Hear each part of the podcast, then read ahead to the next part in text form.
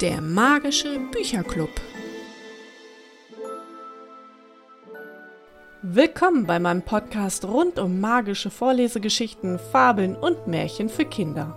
Ich möchte euch in andere Welten entführen und vom Alltag ablenken. Egal ob im Auto, zu Hause in eurem Kinderzimmer oder am Abend vor dem Schlafengehen.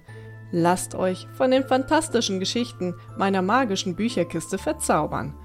Seid ihr schon Mitglied im magischen Bücherclub? Nein? Na dann wird es höchste Zeit und abonniert meinen Podcast oder bittet eure Eltern darum. Heute habe ich eine zauberhafte Geschichte für Kinder ab sechs Jahren aus der Bücherkiste gezaubert. Es geht um ein Mädchen, das mit Hilfe eines Zauberspruches auf einer geheimnisvollen Insel landet und dort ein kleines Abenteuer erlebt. Lasst euch überraschen und viel Spaß beim Zuhören. Zauberei. Eine gute Nachtgeschichte von Ellie Janke. Hakaku, Hakaku, Atakapukayu. Es ruckelte und zuckelte. Mariette schoss wie der Wind in die Höhe, wurde mitgerissen, umfasste sich mit beiden Händen und schwupps landete sie mitten auf einer einsamen Insel. Juhu, es hatte geklappt. Schnell zog sie sich um, vertauschte ihre Winterklamotten mit Shorts, einem zerschlissenen ärmellosen T-Shirt und zog ihre ausgelatschten Turnschuhe an, die sie in einer Umhängetasche sicherheitshalber schnell noch eingesteckt hatte. Sie versteckte ihre Wintersachen im nahegelegenen Gebüsch, auf das sie ein paar Äste als Wiedererkennungseffekt legte. Dann steckte sie ihre wilden langen Haare zu einem Zopf hoch, zog ihr Käppi tief in die Stirn und besah sich neugierig die Insel, auf der sie gelandet war. Denn sie hatte keine Ahnung, wo sie sich genau befand. Ihr Zauberspruch hatte sie auf irgendeine Insel gebracht. Vorsichtig und langsam lief sie in den tiefen Dschungel hinein, auf jedes Geräusch lauschend. Plötzlich hörte sie einen seltsamen Laut, der wie ein langgezogenes Heulen klang, und ihr liefen Schauer über den Rücken. Aber viel Zeit zum Nachdenken hatte sie nicht. Neugierig lugte sie um die Ecke, und da war es wieder. Ein mit grünen Schuppen bedecktes dreibeiniges Tier schoss geradewegs auf sie zu. Es war etwa so groß wie ein Fuchs, blieb genau vor ihr stehen und starrte ihr ins Gesicht. Es sah unheimlich aus. Die Zeit schien stillzustehen. Mariette klopfte das Herz bis zum Hals. So viel Angst hatte sie selten gehabt.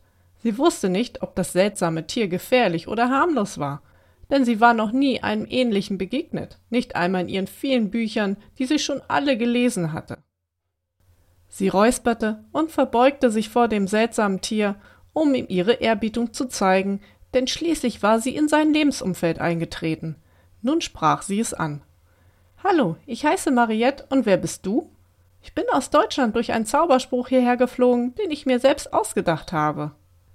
Das dreibeinige Tier, das einem Fuchs ähnelte, kam noch ein Stückchen näher an Mariette herangehumpelt, schnupperte an ihren Bein und musste ganz plötzlich niesen.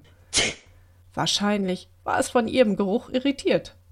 Mariette versuchte zu lächeln, das tat sie immer, wenn ihr etwas nicht ganz geheuer war. Hatte sie was Falsches gesagt? Das Tier schnupperte noch einmal an ihr, dann drehte es sich plötzlich um und verschwand so schnell es gekommen war. Mariette wartete noch, ob es noch einmal zurückkommen würde. Als nichts geschah, ging sie ganz langsam tiefer in den Dschungel hinein. Sie hatte wieder Mut gefasst, denn das seltsame Tier hatte sich nicht weiter um sie gekümmert, also konnte es nicht gefährlich sein. Die unbekannten Geräusche klangen beinahe wie in einem Zauberwald. Um sie herum zwitscherte und gurrte es, ein Rascheln war zu hören, dann kam aus der Ferne ein tiefes Grollen, das sie erzittern ließ. Beinahe bereute sie schon, auf die fremde Insel gekommen zu sein, aber dann siegte doch ihre Neugier. Von all dem Unbekannten um sie herum übersah sie eine Wurzel direkt vor ihr, stolperte und fiel der Länge nach hin. Schnell stand sie wieder auf, klopfte sich den Dreck von den Hosenbeinen und spürte einen nagenden Hunger, den sie zuvor nicht bemerkt hatte. So versunken war sie in die neue Welt, die sich ihr auftat. Wieder dachte sie an ihren Zauberspruch und wiederholte ihn leise. Hakaku, Hakaku, Atakapukayu. Sie wurde erneut in die Luft geschleudert, herumgewirbelt und stand dann plötzlich mitten in einem kleinen Dorf. Überall standen Rundhütten aus Lehm und Stroh, vor denen Menschen saßen, die in einer unverständlichen Sprache redeten und dabei wild mit Händen und Füßen gestikulierten, als würden sie über etwas sehr Wichtiges debattieren.